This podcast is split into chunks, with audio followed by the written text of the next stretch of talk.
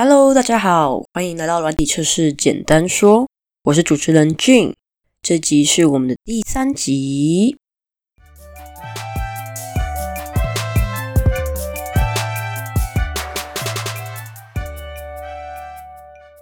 好，这集的话会延续上一次我们在讨论的测试案例有哪些类型。上次我们有讲到说有一些发布验收测试啊。还有一些音响范围的测试啊，跟任务导向的测试。那这一次的话，我们要来聊什么呢？我们要来聊三个方面。第一个的话是强制出错测试，第二个是边界值的测试，第三个的话，它其实是一个比较大的，它是效能测试。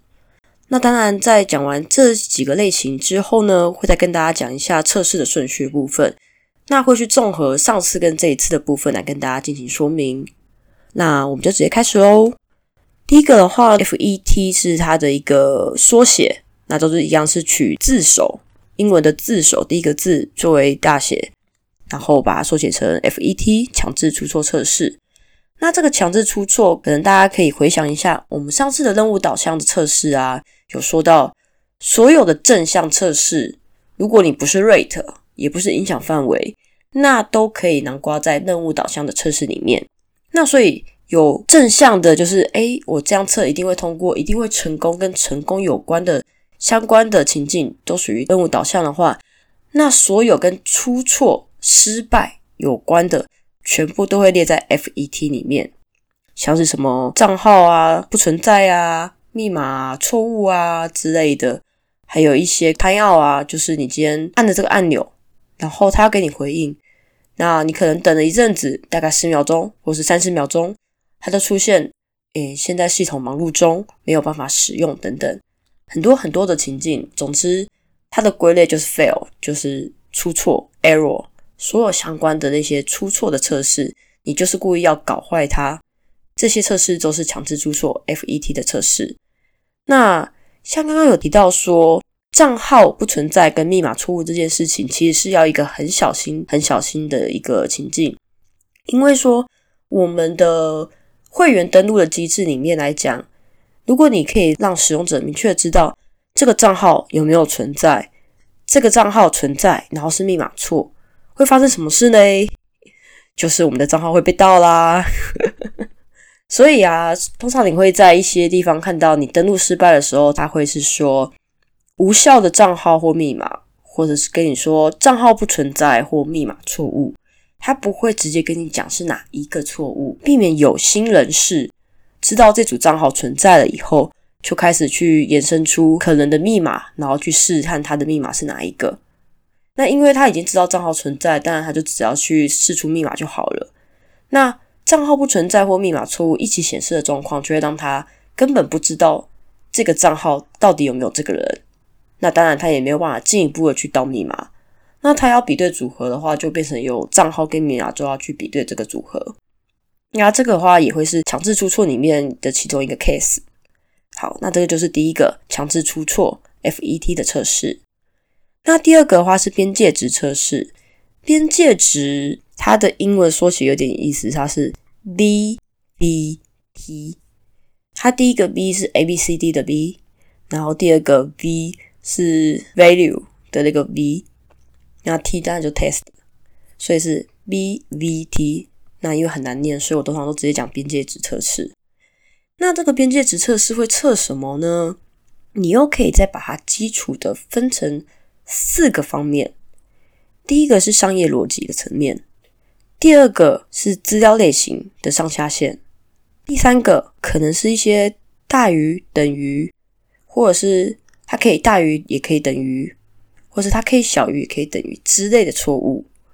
那还有第四种，它就是程式语言上面的差一的错误。那我这边细部来由上到下跟大家讲一下。第一个的话，商业逻辑的一个错误的边界值测试是什么呢？举例来讲，我喜欢用银行转账来讲，银行转账啊，一天内会有所谓的转账金额的上限。那它一个月。也有转账金额的上限，甚至呢，基本上我们都知道，我们新台币没有缴，现在新台币都没有缴，都是就是以完成的亿元来算，所以说转账的金额不能小于零，还是是不能小于一呢？这个就是要去试的。那找出这个边界之后，假如说它是不可以小于一块钱，那我就会以这个一块钱加一减一来测一下这个边界值是否正确。假如说是不能小于一块钱，那我就会试试看一块钱、两块钱、零块钱这样去试。也有可能我会去怎么试呢？加入小数点，我用一点零一或者是零点九九去试试看它。那再来的话是刚刚有讲到小数点，所以有时候如果我们跳脱新台币的观念。包含了一些其他货币的话，那就会有一些汇率的问题。甚至如果是加密货币的话，小数点是可以到非常长的。所以说，呃，转账的这个部分，它到底有没有支援小数点，还是支援整数？那你也可以透过这个部分去了解到我刚刚举的例子，到底是要加整数的一减整数的一，还是要加零点零一，或是减零点零一之类的。那再来到商业逻辑的层面来讲，我们前面有提到转账金额。银行一天有一个上限值，但这个还可以再细分成哪些呢？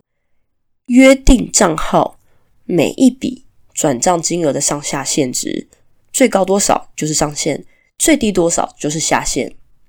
再来呢，非约定账号，刚刚有约定嘛？那现在就会有非约定，非约定的每一笔转账金额的上限、下限，也都要分别去是上限的加一减一。下限的加一减一，或是加入小数点的部分去算。那再来还会有什么呢？还会要看你的存款余额。如果你今天是从账户里面直接转账，嗯，没错，那你一定会有一个存款余额嘛。就算说今天银行可能单笔转账上限，或是当天日转账上限是五万元好了，如果你的存款里面没有到五万元，就是只有四千元好了，那就是只能用四千元来测。那所以存款的余额来讲，假如是四千，那我觉得试试看。那我转四千可以吗？我转四千零一元可以吗？还是我转三九九九？好像大特价的时候会有的那种九结尾的数字，三九九九应该要可以过，四千应该要可以过，四千零一元不能过，这就是边界值，属于商业逻辑层面的边界值。那还有一个是什么呢？我们今天有银行的账户，我们再可能也会有信用卡。像如果你用 Visa 卡，它当然吃的就是你的账户的余额嘛。金融卡吃账户余额，但如果你是 Master 之类的啊，或是 JCB 之类的那些信用卡，有第三方信用卡的，那你还会有一个银行核发给你的信用额度。那你这个时候是刷卡，当然不是吃你账户的钱，是刷卡，但是它会依照你的信用额度去看。也就是说，如果你的信用额度你现在最高是八万元或者十万元，好了，以十万元整数来讲比较清楚，十万元，那你今天刷一笔十万元整的，应该要可以过，可能还要再考量一下手续费的问题。对，那这时候可能就会踹爆它了。那你可以转十万吗？你可以转九万九千九百九十九吗？然后你可以转十万零一元吗？呃，应该说刷刷卡，OK，这些也都是要去测试的。那再来还有一个是什么呢？像是你可能都会有用过行动支付，像是 Line Pay 啊那一类的。那 Line Pay 呢，它本身也会有一些额度的阻挡，一些额度的限制。这个就跟你的信用额度啊、存款的余额啊都不一样。它又是另外一个，它属于他们家的一个规定的上下限，因为它今天作为一个第三方去协助你，可以有一个行动钱包去支付，那它也是要承担那些风险的，所以它也会有一个把关的一个上下限值。那这个上下限值一样可以善用我刚刚讲的加一减一加零点零一减零点零一，或者是在更多都可以看情况来决定。那这边的话，就是我们所谓的边界值测试的第一个商业逻辑层面。再来第二个是我们的资料类型，那个 type 的上下限，它是什么呢？我们今天站台上面看到的画面叫做前端，背后的处理叫做后端。后端他们的程式在做处理的时候，它会将我们输入的那些值啊、那些数字啊等等，把它命名为一种类型，可能会说它是一个整数的资料形态，或是它是一个小数点的资料形态。整数有 int 啊，也有 long，long。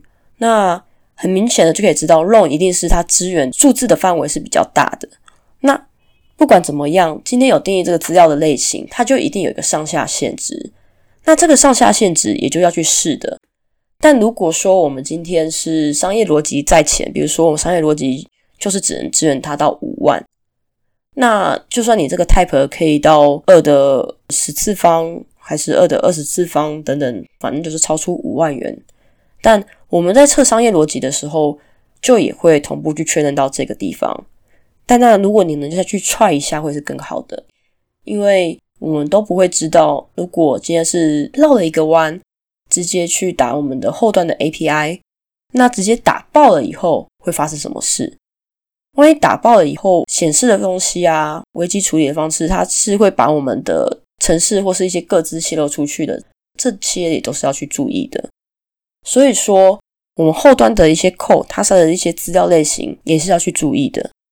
那再来是，我们今天在处理这些资料，我们一定会有个地方去储存这些东西，这个地方叫做资料库。那资料库的栏位也会去设定它是哪一些类型的资料，那这个类型一样也会有上下限值。所以说。这个地方也都是要去注意的。那这个就比较处于技术层面。刚刚那个就是第二点。那再来边界值测试的第三点，就是刚刚有讲到的一些大于、小于啊、等于啊之类组合而成的。这个像是什么呢？我们今天转账如果额度是五万元，那我们在画面上面，我们是输入超过五万的时候。前端就会去检核，让我们没办法输入超过五万的数字呢，或是自动帮我转换成五万呢之类的，或是我们今天不能小于一，那我输入零点一，或我输入零的时候，它会不会自动帮我转成一呢之类的？也或者是今天它不支援小数点，那我是不是还可以输入到小数点去呢？不管是我用手动输入的，还是我用复制贴上，直接贴上一个零点零一，这些也都是要测试的。那这个部分是属于前端的检核。那后端的运算的话，就会像是我们今天在处理五万元的时候，他去验证我们这个东西的时候，如果我们今天先不要考虑到手续费的问题，单纯就转账金额来看，那我们转账的金额应该是要可以小于等于五万。而且大于等于一，那我就可以转账。那我们先撇开，假如说我的存款有五万以上好了，对，那这样子的状况之下，我应该要可以转。但如果用错了会怎么办？后端它如果只设定了小于五万，大于一，那我在测边界值的时候，我用四万九千九百九十九可以过，但我用五万整。照理说可以过的，这个时候就会被挡下来，它就会转账失败。那五万零一这个毫无悬念，应该要是失败的。那还有就是刚刚说的，它如果不小心把大于等于一，把它用成大于，那我在边界值是一的状况之下，我去试着转账两块钱、一块钱、零块钱，就会变成只有两块钱的时候才可以转账成功。而实际上，商业逻辑说要支援到一块钱可以转账的这部分，却没有做到。原因是因为后端的运算这边，它用错了它判断的逻辑。那这边就是大于、小于、等于的一个部分，这边也都是边界值要考量的。那再来还有一个第四个，城市语言的差异错误是什么呢？我们基本上城市语言一直不断的在推进，那它其实语言有分很多种。那他们有时候在一个对于你今天输入的一个范围一到五，你今天是括号，然后里面一逗号五，然后它就会是抓一到五之间吗？还是它的最后一个五，它是会自动扣一的？也就是说，你把它最大值写五，但实际上你可以输入的最大值判断就是到四而已。那有些就是写写五就是五，那有些是写五，但是它会减一，判断为四之类的。那这个都是程式语言上面的差异的错误。那比较可能会发生在呃，今天开发人员他可能同时会写很多个语言的状况之下，或是他刚转换到这个语言去写，他有时候可能会用那个原本写习惯的一个程式语言的记忆去写，那他可能就不小心写错了这个范围的最大值。那还有一种是他可能这个语言就是比较特别，他就是会减一，因为我们很直觉就是觉得我写五，那你最大值应该就要是五啊，怎么会减一呢？所以他在写的时候，写到晕头转向的时候呢，他可能最大值是五，他应该要写六的，但他又直接写五，很直觉的写下去是五，那这时候就发生错误了，因为他实际上最大值被减一，只有四，类似这个样子。那这个就是城市语言的差异错误。那我们复习一下哦，我们的边界值测试有四大点，第一点的话是商业逻辑的一个上下限值。包含考量到我方或是第三方等等，甚至可能还会有第四方。那第二种的话是资料类型，资料类型它的 type，它的上下限制。那这个部分又可以再分成是后端它城市的处理参数，也或者是资料库的栏位它的类型。那边界值第三个的话就是大于、小于跟等于这之间的关系，在后端运算或者是在前端的检核的时候，都有可能会不小心。遗漏了，在这个部分可能漏掉了等于，或是误加了等于等等的，那就会造成有一些错误的发生。那第四个的话就是城市语言的差异错误，就是我刚刚讲的写五，那它的最大值其实是四之类的这种状况。那这个就是边界值的测试。那属于这一类相关联的东西的话，都会放在边界值测试里面。那它的简称就是 VVT。好。那我们接下来讨论到的是 performance，就是效能测试的部分。那效能测试的部分，它其实要细分的话，它又有分成效能测试、负载测试、压力测试跟容量测试。但我可能就先把负载、压力跟容量的部分，我就一起讲。现在讲一下效能的部分好了。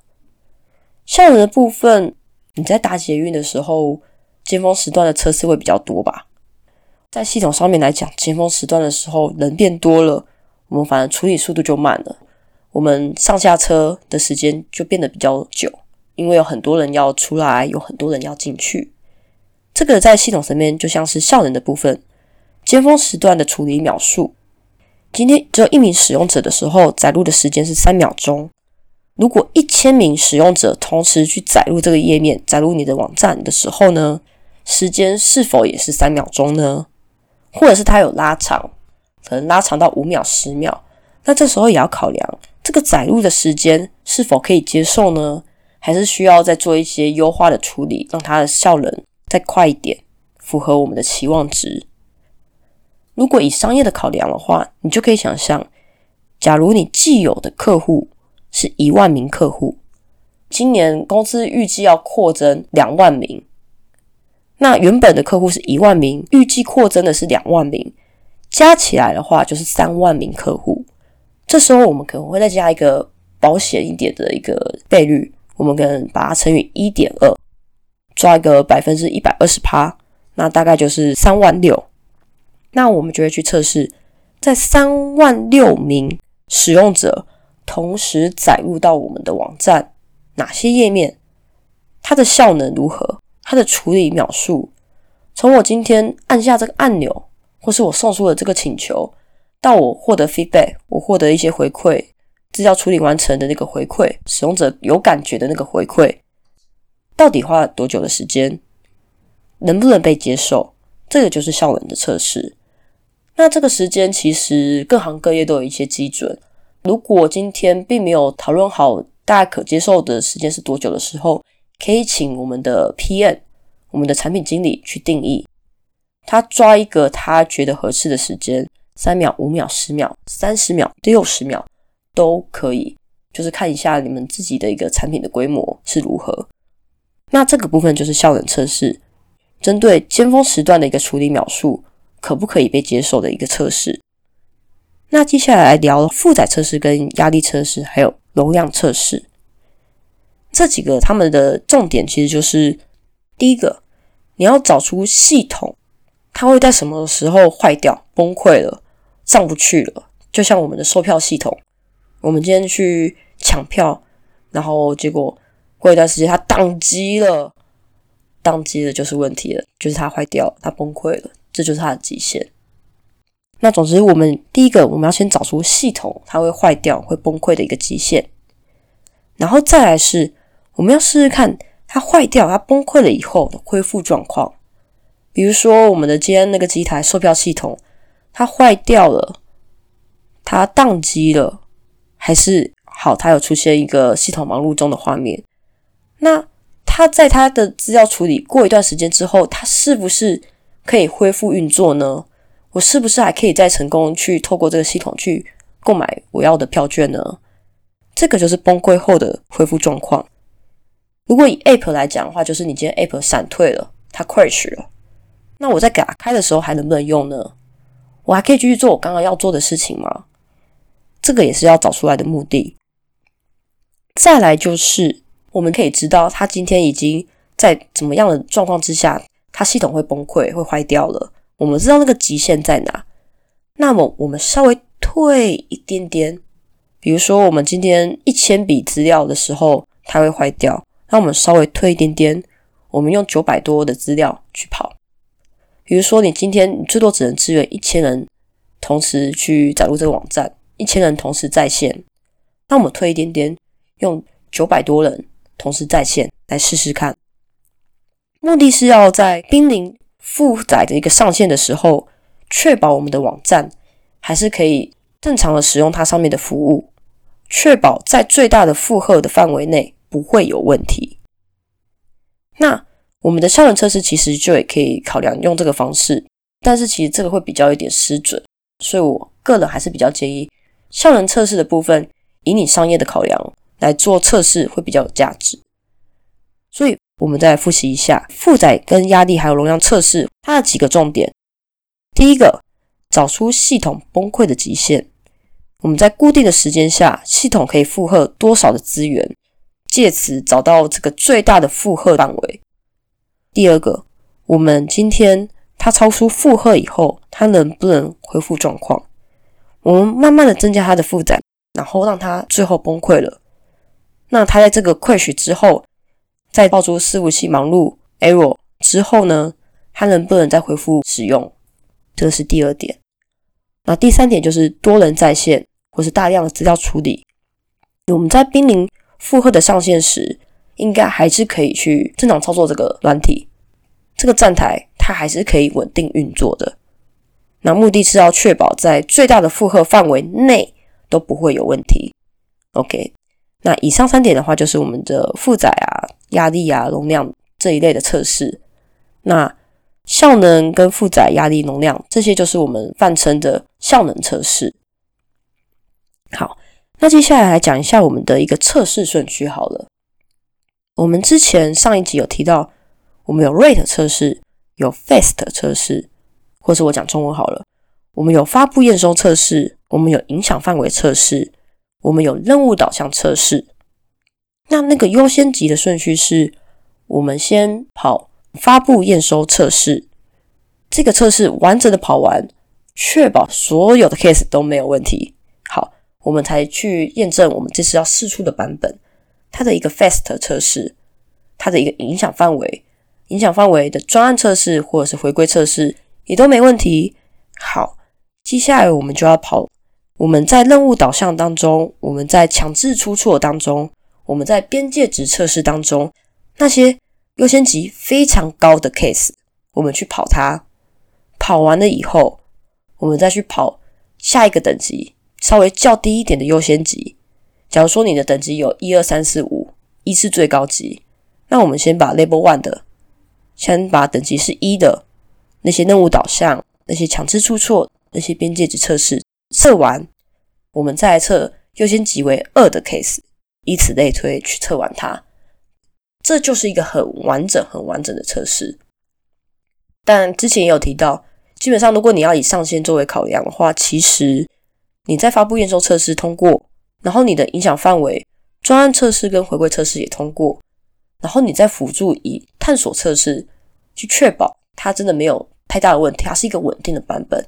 其实这个时候就可以把这个版本试出对外开放了。那如果你想完整一点，就可以像我刚刚讲的，把一些任务导向的 case 啊，还有强制出错跟边界值的测试，你从优先级高的跑到低的，把它完整的 run 完。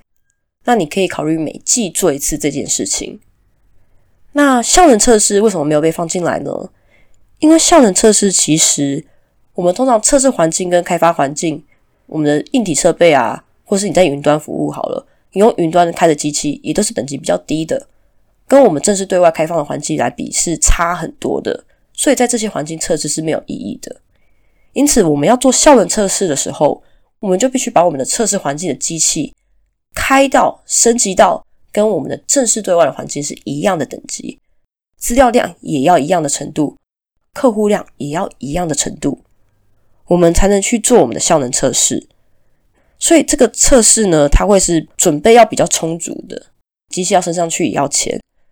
所以，如果你的产业是有旺季也有淡季的状况之下，那你在旺季之前就要进行这个测试，或者说，如果你的公司是没有什么淡季旺季之分的话，那我们就可以考虑每一季每三个月，或者是说每六个月，也就是说每半年去做一次效能的测试，这都是一些方法。